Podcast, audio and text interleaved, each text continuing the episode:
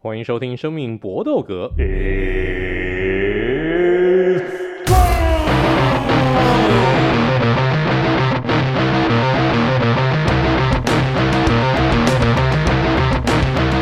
Podcast 专注在 UFC 和综合格斗上面，但我们的好朋友们才华绝对不仅于此，才华非常多样性。像是 Ari 是 IT 天才，那 Vince 呢，则是这个。生意天才，非常会做各种的一个这种进出口贸易。那接下来，Vince，听说你要这个踏向正式要踏向这个国际贸易之路了。如果如果有机会，那当然就是就是从中去赚一些机会财嘛。不过刚刚进出口贸易，我想到是不一样的东西，所以我瞬间就直接笑出来。我们有时候呃进进出出的男生很正常啊，哦，所以 就是对，有机会再跟大家分享我大概做什么东西这样。诶、这个生意要到那个东南亚去发展。这个东南亚是一块，现在我们也是响应政府的这个新南向政策。我们未来希望看 Vince 能不能就带我们一起飞。哦，这个生意听起来真的是很有吸引力的一种这种呃事业体啊。那希望 Vince 赶快成为这种跨国企业的这个大老板，到时候那个我们就有干爹了，好不好？那麻烦这个 Vince 到时候。诶，如果你真的成，真的这个事业能够做起来的话，是不是能够给我们的这个听众朋友们一点优惠？当然是没有问题啊，我们就是报生命搏斗格，好不好？我们就是一定是一律打折嘛。那当然，二位我的快乐伙伴就是一定要来跟我一起同乐一下。那当然就是我处理嘛，就是我觉得这个我们做地主的要该做该做的事情，好，这希望这件事能成，能成一定做，没问题的。那 Ari，你觉得这个 Vince 的这个新生意听起来如何？对，很有搞头啊！而且我觉得 Vince 哥就是有找到个人的 passion，就热情所在。最后的确是，对啊，对啊，所以他就进出口嘛，对。那个 engagement 的程度绝对会更胜以往，非常高啦，非常高。对啊，就是除了可以赚到钱之外，还是做自己喜欢的事情可以赚到钱，那就是特别好，这样、嗯、double double 享受。是。哎、欸，真的做自己喜欢的事情，然后还能够这个因此赚到钱。真的非常享受的一件事情啊！像其实我的工作大概就有有类似的一个这个性质啊。那艾瑞你有吗？我觉得其实也也有啊，因为我自己的兴趣，我也喜欢 3C 跟资讯相关的东西嘛。那看看业界消息啊，然后处理到，如果可以经由我我导入一些 IT 的东西，然后让公司里面上班可以更轻松，也是很有成就感。对啊，就是我。当然，就是如果每个人就是兴趣都很多样，然后在工作里面都可以找到自己热情所在，当然是最好的。的确，那希望大家都能够有这么幸运的一个这个享受啊！如果你每天工作都只想下班的话，那真的很痛，很真的会很痛苦。那不过哦，这有些时候一牵扯到人就，就就就就很难说了。好，来，我们开始我们今天生命搏斗格的三连拳。那我们这一集呢，就来讲一些时事。像是我们先来讲第一题，就小麻 Nate Diaz，前一阵子呢在纽奥良看拳击赛的时候，莫名其妙在场外居然跟 Jack Paul 的分身长得真的好像哦。他这个人也是个 YouTuber，之前据说也有打过拳击赛跟业余的格斗赛，叫做 Ronnie Peterson。结果呢，Nate Diaz 直接用一个 choke hold，直接就一个这种。前这个这个这这个这种这种类似断头台的一个姿势呢，就把这位老兄直接勒昏，然后啪，你就看他像那个断线的木偶一样，就倒在地上。哎，Nate Diaz，然后呢，这个就被纽奥良警方给通气啊、约谈啊，后来就他他他自己他自己去投案，然后后来就这个交保了事。不过未来还是要继续出庭啊，搞不好因为这个只是暂时交保，未来不确定他到底要不要服刑啊。虽然 Nadia 现在是说他是他是出于自卫，但哎，八月就要跟 Jake Paul 来打一场 Money Fight，这个这个时候这样子搞事好吗？而且 Nate Diaz 小麻这不是第一次惹事了。那我们来先看一看，哦，Nadia 这样子会不会影响到他跟 Jake Paul 这场 Money Fight？而且据说 Nate Diaz 还开出条件，就是要 Jake Paul 来。你这个家伙竟要打那么多哦，这个类固醇吃那么凶，我们来打一场十二回合的这个比赛，在一百八十五磅，我们打一场十二回合的，看你无动逃不动逃。那来，我们先请艾瑞来对这件整件事情的一个发展来讲一下你的看法。我觉得以他可如果可以交罚金就交保的状况来看的话，其实之后要被关的几率应该没有很很高啦。所以大概就是可能会假设真的被 charge，然后有有觉得要出庭，可能还是会缴罚金了事。美国毕竟是一个高度资本主义社会，因为你看当初。康纳在甩那个龙车，嗯、对，到巴士上面，而且他是确实有造成其他坐在巴士的选手上面受伤，然后都都可以全身而退，没有影响到他跟卡比的比赛。我觉得以以小马这个这个现在最近闹出这个争端来说，都还没有这么严重。而且我觉得很好玩，就是他历年来闹过的事情，其实已经不是第一次跟这种。Trolling 就是英文字那种恶搞的人发生过冲突。他大概在两千年中段的时候，有一个呃，也是那种假扮成格斗选手的艺人，叫他他假扮的选手就是叫 Renato La Renha，然后他的那个设那那个 persona 设定是二十七届的 BJJ 世界冠军，基本上就是一个完全是一个恶搞的角色。嗯、然后他那时候就是会乱入很多。格斗选手的，比如说哦，那个 Open Training 场合，然后在那边挑衅干嘛？那基本上每个选手都知道他就是来耍白烂的，可能就是嗯笑笑的，或者是偶尔摔他一下。Ronda Rousey 就是直接给他一个过肩摔嘛，然后大部分都没有把他 take serious。可是他有一次就是在一个活动上面遇到小马，他就真的是过去跟小马喷垃圾话的时候，然后小马就是完全不知道他是谁，完全没有跟到这个恶搞的。新闻或者干嘛，就很认真的说哦，你俩基本上被输赢，就冲上去真的要扁他，然后就看到那个搞笑艺人，就自己好像也感觉不太对，还在眼睛瞄旁边的人说，他心里就想说干，他现在是不是真的来打我？然后他就真的有就是轻轻的呼他巴掌，然后还有就是有一些就是直接推他的那个举动，然后所以我我就想说，以前就已经发生过类似的事情了，他这一次对上 Jake Paul 的分身又做出同样的举动，就是好像他对这种 trolling 的。这种有点比较危险的行为艺术是完全都是，我觉得那他就是他就是本色演出诶，他就是很自由啦，嗯，他就是代表一部分的美国人嘛，就是每天就 chill 到爆嘛，然后就在那个真实跟虚幻之间就是一直不断的转换。那你他，我觉得他有时候他自己可能也搞不清楚状况，然后就是这样。就是他，我觉得他他们这种人到后来都会变成这个样子，就是基本上就是我们我们外面人看就是哇，他超级 out of control，你根本不晓得他会做什么事情。嗯，对，对啊。那其实小马历年来的争议事端非常非常多啦，像他年轻的时候曾经被那发现说他其实是在未成年的时候就开始打格斗比赛，而且你去查任何比如说像 Sherdog 或者 Tapology 那些。正式官方记录是查不到那个，那为什么会被人家发现说他其实在未成年开始打比赛呢？他哥哥自己公布的那个 footage 里面就有他在打一个业余比赛，然后他实际上那时候在比赛的时候才十七岁，这个完全就是不管在哪一周都是违法事情，然后还被自己 自己的哥哥自爆出来，所以他基本上还可以在格斗圈生存，就是一件很很厉害的事情。对 对对，然后包括了还有在。UFC 的媒体是有一个 Open Training Session，人家都是哦在上面比划一下，或者 Sparring，或者是像像那个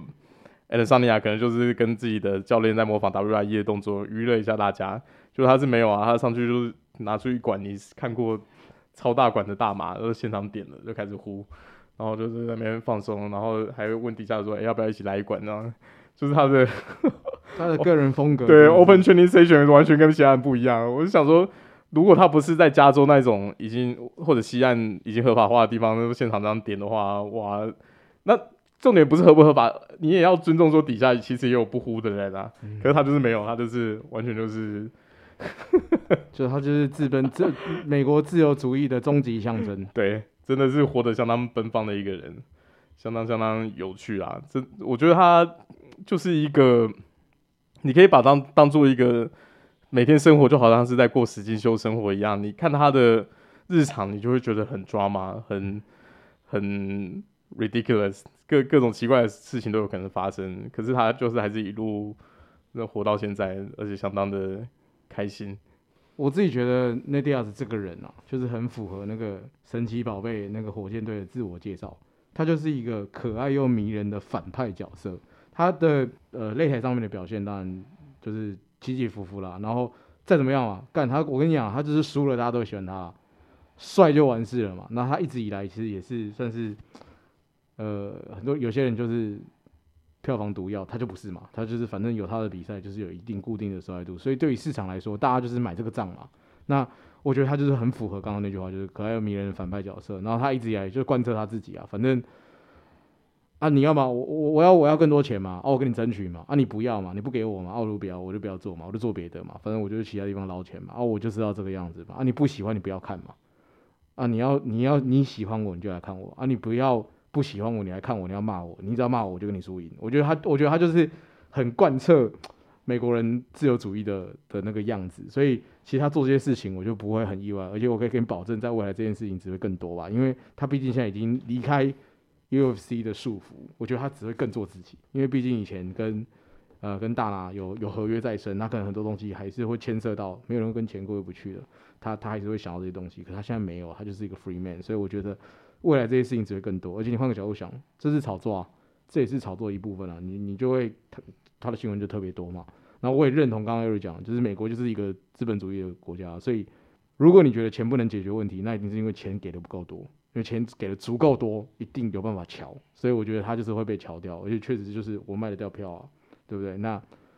对于对方来说，当然你跟对方起冲突，我相信对方可能到时候也会拿到一笔可观的赔偿或者是什么的，啊啊晕了就晕了嘛，对。我甚至可以拿这个东西出来上其他节目或什么东西，还是所以我，我自己觉得这个也没有太意外，然后这未来一定会发生，然后会不会影响拳赛？我觉得不会。你可以想象的，就是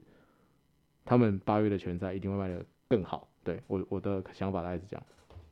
的确是啊，小麻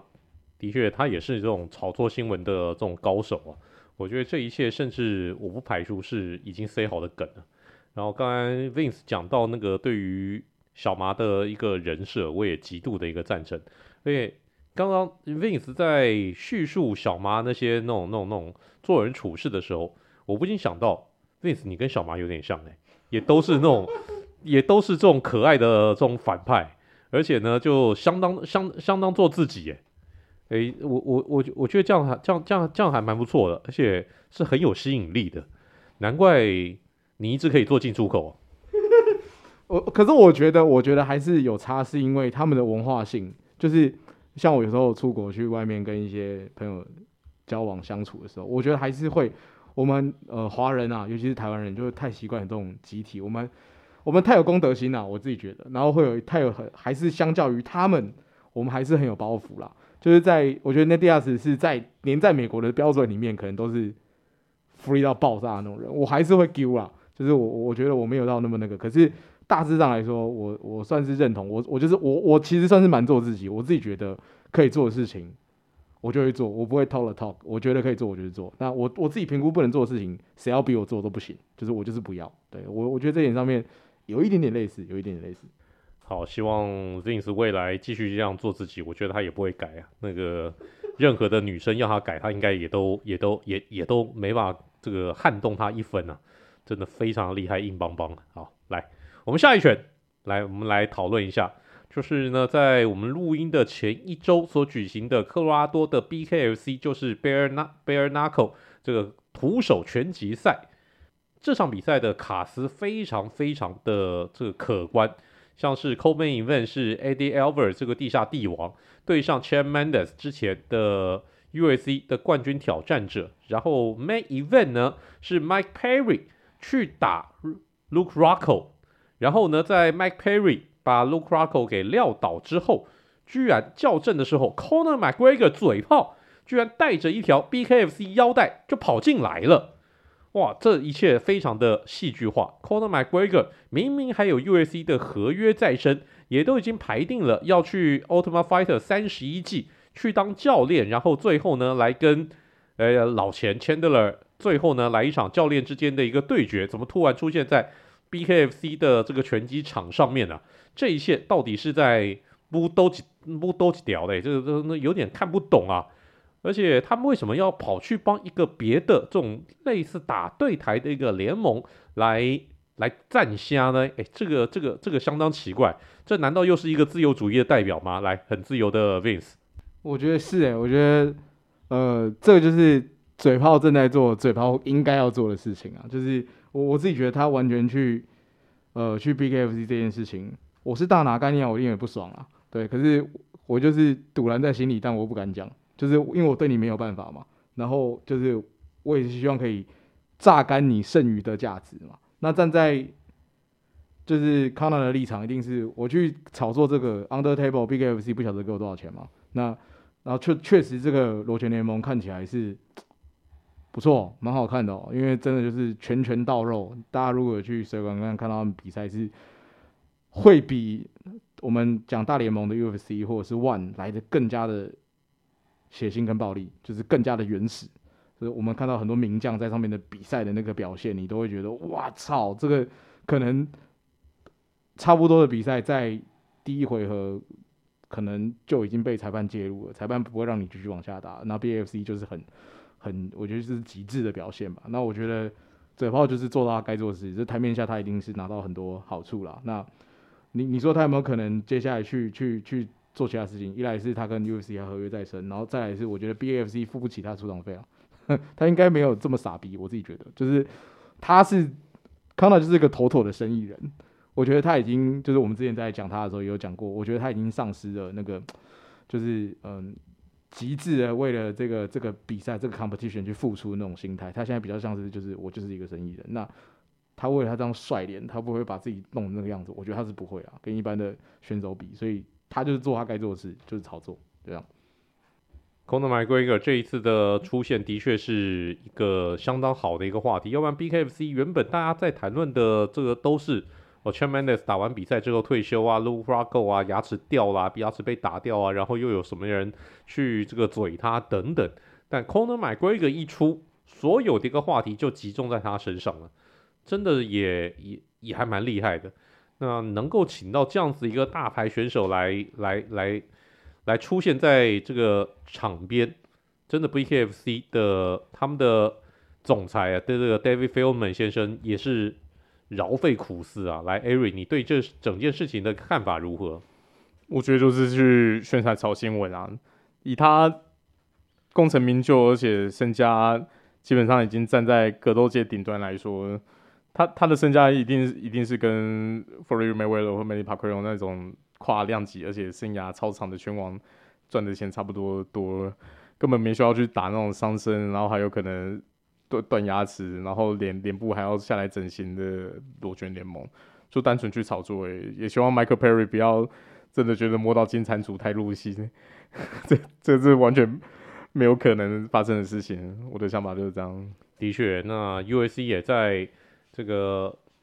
嘴炮呢，就是去 BKFC 的擂台上面亮相之后，不到二十四小时，马上发布 Ultimate Fighter 三十一季的海报，就是 Conor McGregor 跟。老钱这两个人，也就是马上就这个这个这个跟 Conor 还有所有外界的疑虑讲，哎，没有没有没有没有，Conor 这个这个这个虽然去 BKFC 这个站台，但站台是站台，他还是我的人哦。你们这些其其他人只能意淫他哦。你真的想要跟他上没有？没有没没没这回事，还是只有还是只有林北可以那个上他。这这这这点，我觉得 U S C 这 Dana White 一定是这个干在心里口难开。明明是是是是，哎、你也没你你好歹跟我打个招呼嘛！你要去赚钱，我也不会阻止你。但你起码好歹跟我讲一下嘛。但 Dana White，我相信这事前是不知情的，所以才马上出这一招来灭火。那金蟾蜍真的就是金蟾蜍，Conor McGregor 就是 Conor McGregor，真的是相当厉害，赚钱有数啊，真的是超级生意人。我们要是有他这样子一个生意头脑就好了。来，我们来这个进行今天的第三选。那就是我们刚才讲到 c h a i r m a n d e s 这个前 UFC 的冠军候选人，在输给了 Eddie Alvarez 之后，这场 BKFC 的比赛之后，他就宣布他决定要隐退了，从任何的一个这种竞技运动当中就是要隐退了。那他也成为今年哦最最最近一位隐退的这些隐退的这种运。呃 NNA 的传奇选手，那我们就我们再来数一数，在今年隐退的这些选手们，好，到底到目前为止有哪些值得大家怀念的这些选手们？来，Ari，你你你先你先讲一下。好啊，那今年已经隐退的，想先提一下第一个比较有印象的就是 Mauricio Rua，就是大家习惯的秀刚 Rui，秀刚户啊，对啊，修刚 Rui，那他的生涯真的也是可怕的长，两千零二年就开打，然后一路打到二零二三年，那累积的战绩二十七胜十四败一和，那打过的赢过的强手 Chuck Liddell、Lyoto Machida，然后 Forrest Griffin，Overeem。那 Quinton Jackson 这种是跨世代，对，里面很多都曾经是 UFC 的冠军等级选手，他的生涯其实就就是巅峰期算很长的。当初在 Pride，然后再后来在转投 UFC 以后，其实都奉献很多经典战役。只是最近几年看他就是常年累积这种伤害显现出来以后，其实整体的活动速度跟反应真的差太多了。已经没办法打出像以前那种，就这么帅气又，只是他以前也是那种暴力狂风格，拳拳拳到了啊。那在 Pride 的时候还有那种足球踢，真的是很凶狠啊，而且是合法足球踢，Pride 是允许足球踢。对，然后他就是用这招用到出神入化。下下一个我觉得可能会步上他后尘的选手应该是那个 Robbie Lawler，我觉得两个的生涯走向会有点有点相像。然后再下一个，另外一个也是巴西的老将 Glover Teixeira，也是在今年宣布退休。那生涯也是从零二年开始，然后到二零二三年。然后最令人敬佩的是，他打到今年退休已经高龄四十三岁了。不为人津津乐道，当然就是赢了 Barker Woods，然后 Quinton Jackson 跟 Anthony Smith。基本上 Glover Teixeira 生涯算是有点倒吃甘蔗。本来在五年前都已经觉得。其实都已经差不多应该要结束了，对，要带退了。没想到生涯又再拉出第二个高峰，而且在轻重量级这个高峰真的是相当相当的，甚至还拿到冠军，惊人。对对对对对，还拿到了冠军。那基本上就是在在四五年前是完全没办法想象说他会有这种表现，所以就不知道他到底也是很佩服他，为了在虽然是在一个真空期没错，可是你也要把自己准备好才有办法突围啊，就是。有时也命也，可是我觉得他自己个人对于这个运动的热情跟执着，才是有办法在生涯最后有一个璀璨的结束最大的关键。然后再想再提一个，也是经典老将，就是 Fredo Melenko 这个当然也是不用讲了，从呃生涯从两千年开始，然后一路打到现在二零二三年，那今年高龄四十六，然后综合 NA 的战绩是四十胜七败，还有一个 NC。那他赢过的强将就真的太多了，从呃诺大诺盖，然后 Kevin Randleman 就是那一个经典的岩石落下技，脖子直接插到地板，然后照样可以逆转胜，还有 Mirko Cro Cop、Blake Mir、Chael Sonnen、Quinton Jackson 也是一样，就是也打了很多曾经在 UFC 有有相当璀璨战绩的，基本上在呃他的巅巅峰期，他就是被称为全世界。最强的重量级男人，而且这个称号一一路维持了很长一段时间。他的生涯比较开始有下坡，大概就是到打 Strikeforce 开始才开始有明明显的往下。那其实前面前面真的就是不管在哪个联盟都有非常非常漂亮的战绩。虽然长得就是一个不起眼的大叔，然后肚子也是有有的，可是在场上那个。离奇的柔软度，还有那个真的是打不坏的下巴，就是也让他吸引到很多粉丝。他就是以摔角来说的话，他就像以前那个全日本跟诺亚都拿过冠军的小乔健太，就是在场上他会先把对手的招式诶、全部都吃完一轮了，然后哦确确定都对手说啊你已经没有其他出头了，然后再开始我再开始来撂你你，基本上就是这种拳风。所以所以你有时候看他比赛就是相当的峰回路转，你都会觉得说。应该快死了吧，应该快结束了吧，他还是有办法 bounce back，然后再逆转胜。他的比赛就是这么的有有吸引力啊，你你很难就是预期到最后的结果是怎么样。那我想提的就先这几位。我想提的大概刚刚老谢 Eric 讲了，然后我觉得我我另外想提就两位，一位是呃这位可能选手大家也比较不知道，可在早期也算是他打败很多名将，甚至我们刚刚稍早提到 Nadia 时他也打败过，是 Benson Henderson，就是他早期。他打过我们说过劳工楷模，就是 Donald Cerrone 两次，然后 Frankie Edgar 两次，然后 Nadias 他也打败过，然后他呃呃二零零六年进入联盟，然后到退休二零二三年，可是他是在 Bellator 退休的啦。那可是其实他的生涯一直以来，其实他退休这时候也已经三十九岁了。其实我觉得他的比赛，呃，我去水管补看他一些比赛，觉得是哦，他其实是蛮可惜的。就是我觉得就是应该是说他在联盟那个时候，这个联盟确实是高度竞争，所以那时候那个量级的好的选手太多了。如果你你放在有时候我们现在讲一些各个量级可能没有这么好的青黄不接的时候，我觉得他有可能会是 top five 的选手，但是。很可惜，他就是活在那个时代。然后另外一个就是，也是我们稍早呃有提到，也是属于这种喜欢搞事的麻烦分子的，就是马达，就是 Mazdeva，在他呃就是那一夕之后，然后功成名就，然后他当然他的生涯接下来就那个之后，就像流星一样，高速的往下往地板下地心探险这样，然后。当然，我们在讲他的生涯的时候，也讲到说他现在在发展他自己的事业嘛。然后他也是非常擅长呃炒作，然后操弄媒体，然后也确实他的样子、他的个性、他的他的他的他的 style，他也是跟内迪亚兹就是很难控制，所以他之前才会偷袭那个谁嘛，白鸡王嘛。所以其实他的生涯也是在哦，今年比比完赛之后他就结束。我觉得一样啊，就是所有的选手都一样，就是到后来你一定是替自己的生涯考量了嘛。不然，所以我觉得回过来看这件事情，就觉得老谢真的很屌。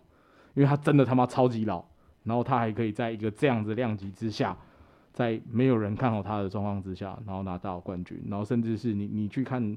呃，他他现在去，他上次去报那个佩什呃 Persh 哎是谁？那个跟黑龙打的是谁？那个那个那个 Pereira Pereira 然后他跟 Pereira 的关系，就是你就知道说他在这些巴西名将人的眼中，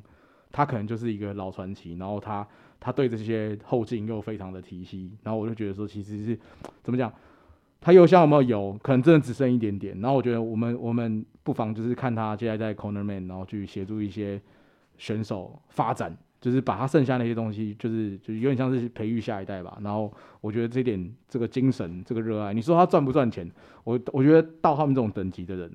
赚钱都不是重点了，就是真的是因为他真的很喜欢这项运动，然后他。愿意去付出，然后也因为这样才可以迎来就是第二春吧，就是所以我觉得这件事情是非常非常屌，这大概就是我想要讲的三位选手。我觉得 Glover Teixeira 退休是也有点把轻重量级让出来，让 Pereira 可以上来打的一个其中他的一个考量之一。他想 Pereira 既然上来了，那我干脆就退了，我的年纪也差不多到了。然后至于刚才 Vince 所提的 Benson Henderson 也是这个一代传奇人物，也拿过 UFC 的。轻量级的冠军，因为他跟 Anthony Pettis 两个人差不多同期，那两个人之间后来那个这个竞争也非常有趣。那我听过一个传闻，Benson Henderson 的一个招牌呢，是他永远咬着一根牙签，然后据说我我我我不确定是真是假，Benson Henderson 有说过，说他有一次比赛当中，他牙签忘了忘了拿出来，咬在嘴巴里面。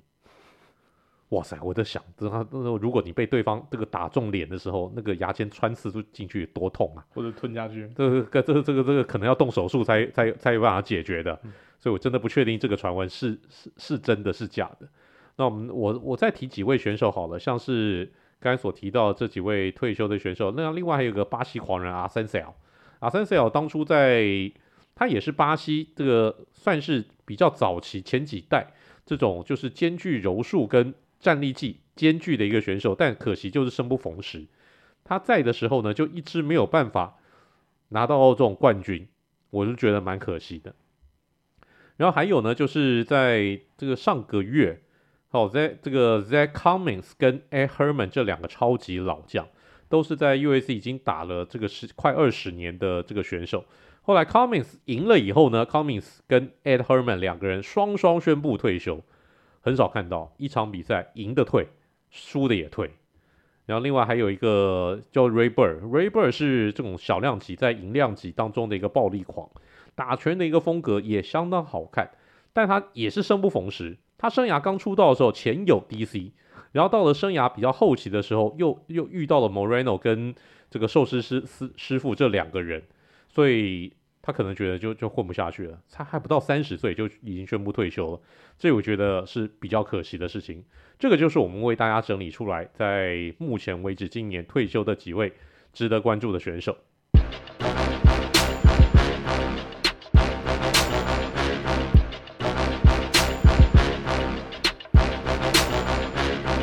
好，我们今天的 UFC 小尝试，我们之前曾经介绍过的俄罗斯 Ronda Rousey、Irina Alekseeva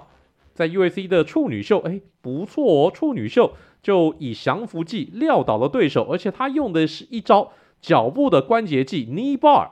那这个呢，就让我想来讨论一下，在目前为止，在这种柔术界或者在寝技界，几种比较常见的对脚部的关节技。那这点我们先请 Avery 来来给大家上课一下，好啊，那我这边就分享几招。那第一想第呃第一个想要分享的是直角锁，或者是称作直角踝锁，英文就是 Straight Angle Lock。那这个技术其实也常常在 N A 赛场，然后在柔术上也蛮常看到。那基本上就是这个是最不受规则限制的，任何比赛场合都有可能出现。呃，而且它不会限制你要什么带还可以出来。它基本上就是有点像是拿对手的脚做的断头台，那具体攻击的地方就是距骨关节，那距骨关节就是跟筋骨连接的地方。那拿到 Endo Lock 以后，他你的那个对手可能会用脚去抵住你的髋关节的位置，然后可是你腋下会把你的脚踝跟小腿拉住，然后做一个垂直的拉伸。那在拉的过程的时候，你脚踝就有可能会。脱臼或者是肌腱撕裂断裂，那个过度伸展的那个过程，你你整个脚踝的位置，因为脚踝大家都知道是呃，基本上那个地方如果被拿来当做支点去延伸的话，脚脚踝可以承受跳动或者左右移动，它的活动的能力基本上是以以左右为主。可是要是你是往前拉伸，它的它的你的肌腱会就会承受很大的压力，非常非常危险。然后再来想要介绍另外一个招式叫脚趾固 toe hold，那 toe hold 的基本上也是有针对，也是针对脚踝的地方做的攻击。那基本上就是针对对手的脚来做一个裸脚的动作。那它的呃扭转的角度就是抓的时候通常会抓对手的脚踝，然后做一个往内向的扭转。那所以这个动作在一定程度上比直销手还危险。如果你真的抓到那个把位，你往内扳的时候，扳扳到某个程度，你的脚踝内内侧的韧带跟肌腱就会直接撕裂。那所以在 IBJJF 的规则，这个动作只能在中带跟黑带才被允许使用，基本上算是一个被禁用的招式。那这个招式在 UFC 来说，其实也比较少看到有用这个招式来来降服对手。不过如果真的出现，是非常非常华丽的。下一个想要再推荐的就是小腿肌肉切 Calf Slice。那 Calf Slice 基本上就是把对手的呃，是有点像是坐在对手的大腿那那一侧，然后做一个盘腿坐的动作，然后再把对手的小腿往自己的角度。那我我自己的施招的人的腿是夹在大腿跟小腿中间做一个杠杆。那所以你基本上在在做这个拉扯的动作的时候，你就你可以想象你。对手的腿就好像是鸡翅膀在做左右旋转的动作，所以你的膝盖跟小腿的肌腱都会受到非常严重的拉伸。那你你有吃过鸡翅就知道，你如果把鸡翅拿起来做一个横向的旋转的时候，你就可以很轻易的把骨头拉出来嘛。因为以肌肉粘着的方向来说，那个就不是一个自然的自然的一个动作。那最后一个想要分享的就是 heel hook，heel、嗯、对 heel hook 这个动作在。道服的巴西柔术中是禁招，然后 IBJJF 当中也也禁止使用，因为它会被禁的原因就是这个动作如果真的抓起来，非常容易扭断对手的脚踝韧带跟膝盖十字韧带，因为它基本上也会做一个膝盖前侧的拉伸，在无道袍的柔术还有 MMA 当中可以使用。那这个招式在其实蛮蛮多蛮多招式，呃，你基本上可以在比如说像 Ryan Hall。然后就是一个非常喜欢做一个呃前滚翻的动作，以后顺势把对手踢倒，然后马上抓到对手脚踝来做一个 heel hook 的动作，这个也算是他的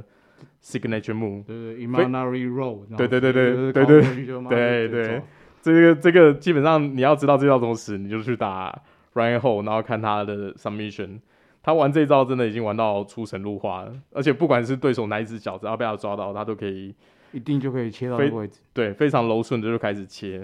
真的真的相当惊人。好，我就先推荐这几招给大家。他刚刚讲那个 heel hook，我可以特别推荐，就是早期还没有退化的叶师傅，其实也会做了，他也会做一个前滚翻的动作去抓对方的脚，但是他抓到对方的那个比例，当然是比不上他。然后一九年 Siren Gang 刚进联盟的时候，他有做过这招，他就是一个 Emanuel Roll 接过去，直接用 heel hook，然后抓住对方的脚，对方也是一下下就马上拍了，因为那个我觉得大家可能就是我们在讲到就是关节技的时候，包括包含 arm bar 或者 knee bar 或者是。刚 Eric 介绍的每一个东西，其实我觉得关节技最恐怖的危害，并不是来自于打击技的危害。打击技你打完了，然后你你你受伤了，你你之后可能呃都可以重建。可是关节一旦受到伤害，它又大多数是不可逆的。所以它那个你要想嘛，为什么它是不可逆？因为它不能够受伤嘛。那一旦受伤就 GG 了。然后。所以相对应的那个痛苦，你你去看，我们在看比赛的时候，通常对方只要被抓到昂巴或者是泥巴的时候，我们是观众，我们都会替选手，因为我会发自内心觉得，干好痛哦，好恐怖哦，就是大家可能平常运动扭到，就是你扭到成一百倍的痛苦，而且是不是你主观上面现在扭脚扭到，然后可以平放，是有人一直不断的对他施加压力，所以我觉得那个。是真的很恐怖，有时候看到一些选手马上拍，干是有原因的，是因为真的他妈太痛了，就是那个那个对方是真的是要抱着把你的脚折断，因为我要赢你这场比赛，所以我觉得那个是，尤其是不管是手或脚，我每次看这些动作，我都会发自内心觉得干好痛，快点拍，怎么不介入？我觉得觉得对方要死那种感觉。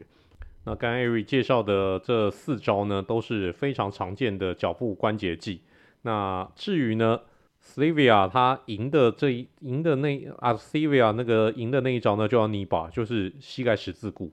那这一招大概是脚部关节技当中最常出现的一招。当然了、这个大家对脚部关节技如果有兴趣的话，其实我们这样的一个描述，大家比较不容易听出来到底这个东西到底怎么做。其实网络上面相当多的一个这种影片教学，就是这些脚部的一个关节技是怎么样来施展，然后怎么样来破坏对方的。的这个脚部的一些韧带啊、肌肉组织啊这些的，我们就不细讲，因为讲起来真的还蛮恐怖的。大家用看的哦，我们反正都喜欢这个相关的这种技巧，大家用看的比较刺激，哦，比我们用讲的来的过瘾。大家记得网络上面去找一下，就是这种这种任何那种 lay lock 啊，你打打关键字 leg lock，大概都可以找得到。来，这个就是我们今天的 U UAC 小尝试。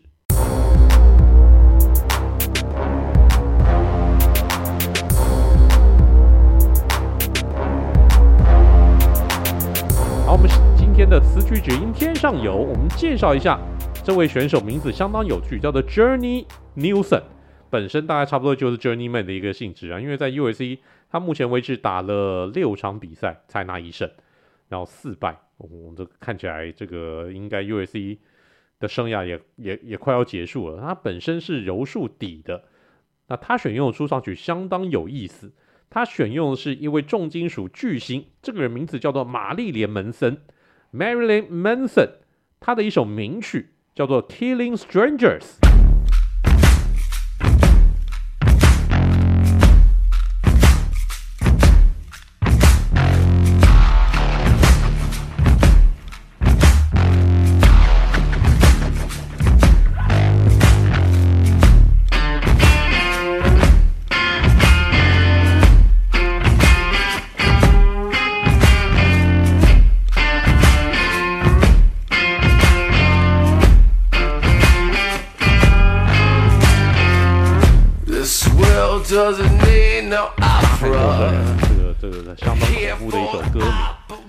Avery，你有研究吗？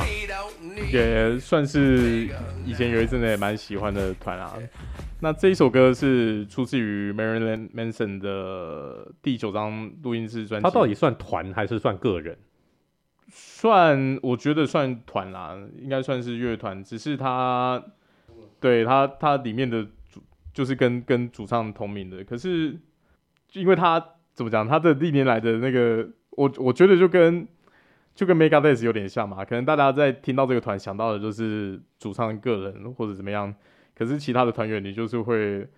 更迭频繁，然后来来去去，你可能就是会哦看到他出新专辑的时候再关心说，诶、现在的团员又换成谁了，会会有这种感觉。不过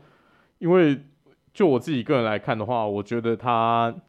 主要比较好的音乐作品都还是以乐团的形式在发展的时候会有比较比较有趣的表现。那他个人当然也参加很多 feature 或者很多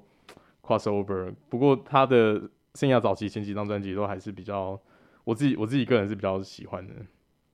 那那这张专辑是出自于他第九张录音室专辑《The Pro Emperor》。呃，二零一五年发的的第一第一首歌，那比较有趣的是，他其实是写跟制作是 Tyler Bates，那 Tyler Bass 是自己也是一个呃乐团的主唱，而且是以以现在来说，他其实是一个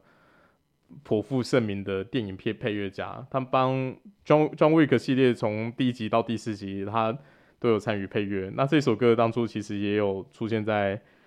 呃，John John Wick 第一集里面，那他这首歌是就是灵感是来自于他自己 Manson 他自己爸爸的 PTSD，因为他爸爸其实是当初是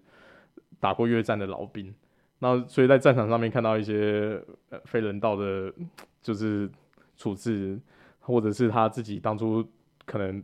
没有任何经验就拿起兵器在战场上面去去杀害不知道为什么目的而战的敌人。基本上，当初七零年代的越战的 PTSD，呃，也也有很多以前的问题，电影啊或者什么都在都在讨论这个问题。因为在在七零年代，说实在也是引起反战热潮很很重要的一个关键。因为投入那么多资源，可是你最后到底是为了什么 在在在战争？嗯、大家都很迷惘啊。对啊，所以像比如说《越战猎鹿人》啊，或者是像兰波第一集啊。其其实多多少少都是在讲到说，这些老兵在战场上身心受创，可是回到自己国内以后又不知道说，没有没有离开战场以后的生活要怎么样继续过下去。那 Manson 的歌其实基本上都是题材都是蛮 hardcore 的，因为他的那个艺名就是取自于就是有名的。连连续杀人魔的一个家族嘛，就是那个 Manson Family 里面的 Charlie Manson 家族，对，就是里面的首脑。那 Charlie Manson 最最最有名的事件，就是在六零年代的时候，就是率众去杀害了那个罗曼波兰斯基的那个的怀孕的太太。那个时候其实已经已经快要快要临盆的太太，就是死在他们手上。那在当时六零年代是是一个。绝对是轰动不止全美，可能全世界都是吓吓死人的事件。那相关的事件后来 Quentin Tarantino 又把它拍成那个从前有个好莱坞嘛，只是他在电影过程里面，就是他去回溯这个事件的时候，就是用他自己的方式去做的诠释。他其实也知道说，这个就是其实代表说，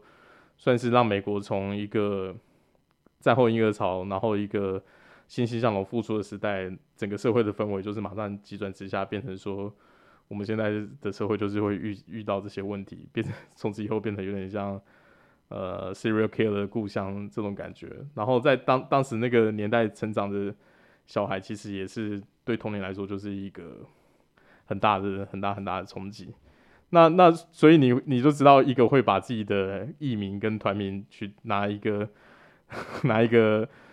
最有名的连续杀魔家族来取名，代表他自己对于相关相关的题材啊，还有他的的可能这种比较极端的负面的情感都都多所琢磨。那他近年来本来本来其实一直以来，Manson 都是有点反差，因为以前的形象就是他舞台上面很狂放、很黑暗的风格，可是私底下接受访问的时候，你就会看他拿着就是很。特殊的装扮，戴一些很特殊的隐形镜，可是他面对镜头侃侃而谈的时候，你就会发现说，哎、的确是读书人的感觉，就是有点反差。不过他在最近几年，大概一九年、二零年的时候，被他的前女友，就是有演那个 Westworld 那个叫什么，呃，Even，呃，Even Rachel Wood，就是也有控告控诉说他在交往的时候有一些性暴力跟其他，就是在 Me Too 浪潮的时候，他其实也有也有被。指控说洗脑啊，然后还有在为有点胁迫性性性性交的状况发生，所以近几年其实在美国算是有点沉寂。他就是最近就是因为这些官司的问题，然后就我印象来说，已经蛮久没有新作品跟在在一些公开场合露面了。就我觉得那个案子就在审查中，也我也不知道事事实就是怎么样。可是大家如果有有机会的话，也可以找找看他们，呃，可能在两千年到两千年初期到二零一零年时期的作品，我觉得很多都还蛮蛮蛮有趣的。像 Marilyn Manson，他也改编了相当多这种呃英国新浪潮时期的一些名曲，像是他改编过这个五韵啊，Eur 这个 Eurythmics 的他的 Sweet Dreams，呃，那个那个改编的其实是蛮好的，像是还有像 Depeche Mode 的 Personal Jesus，那 Marilyn Manson 都用他特殊的这种工业风的重金属的声音去改造原本。听起来相对比较柔和的歌，变成一种重金属乐，其实是蛮有意思的。呃，Vince，你觉你你你听完以后的一个结果呢？你会觉得你 work out 的时候会听吗？这首歌吗？这首歌本来就会听啊，而且当然这首歌就刚刚 Eric 讲故事嘛，就是 Mary Manson 他本来就很有名嘛。然后我觉得这首歌这几年又红起来，就是因为 Keanu Reeves 嘛，就是因为这部电影实在是太红了，然后他的那个配乐，然后 你就是。有很跟电影有很强的连接，加上我就是属于那种每一集我都有去看的人，包含最近的第四集我也去看。虽然说我个人对于第四集是比较还好，我觉得没有前三集这么优啦，我自己觉得是这样。就是那讲回讲回配乐，你就会觉得说哦，他其实每一部配乐，然后包含哦哦，Keanu Reeves 在在电影里面他也做了很多 In Memoriam role，然后去再去就是。可能可能折人家的脚，跟人家打架什么？题外话这样。可是反正这首歌我觉得 非常非常非常适合拿来当做出场乐了。它的节奏也好，它的歌词也好，就是非我族类，其心必异。妈的，我就我就知道把你把我就知道把你弄死这样的。我觉得很适合拿来当做出场乐，大概就这样。的确，Keanu Reeves 他为了这个 John Wick 的系列，他也去学了，他亲自去学了格斗技。然后当然很多这种真正厉害的一个那种场面。不是 Keanu Reeves 自己做的，其实有替身，只是剪接的非常好。但 Keanu Reeves 不可否认，他真的很认真去做各种的一个格斗技的一个学习。但你真的要一个五十岁的一个老先生去去去做那样的一个翻滚动作，还要演的那么帅，太难了啦！今今年六十，对呀、啊，真的太难了啦。所以大家不要强人所难，好不好？虽然他长得实在是很帅，一点看起来都不像六十岁，但但大家真的不要想太多，好。好，这个就是我们今天的生命搏斗格的所有内容，希望大家喜欢。到了说再见的时候了，来，Eric，See you next time，Vince，大家拜拜，Good fight and good night。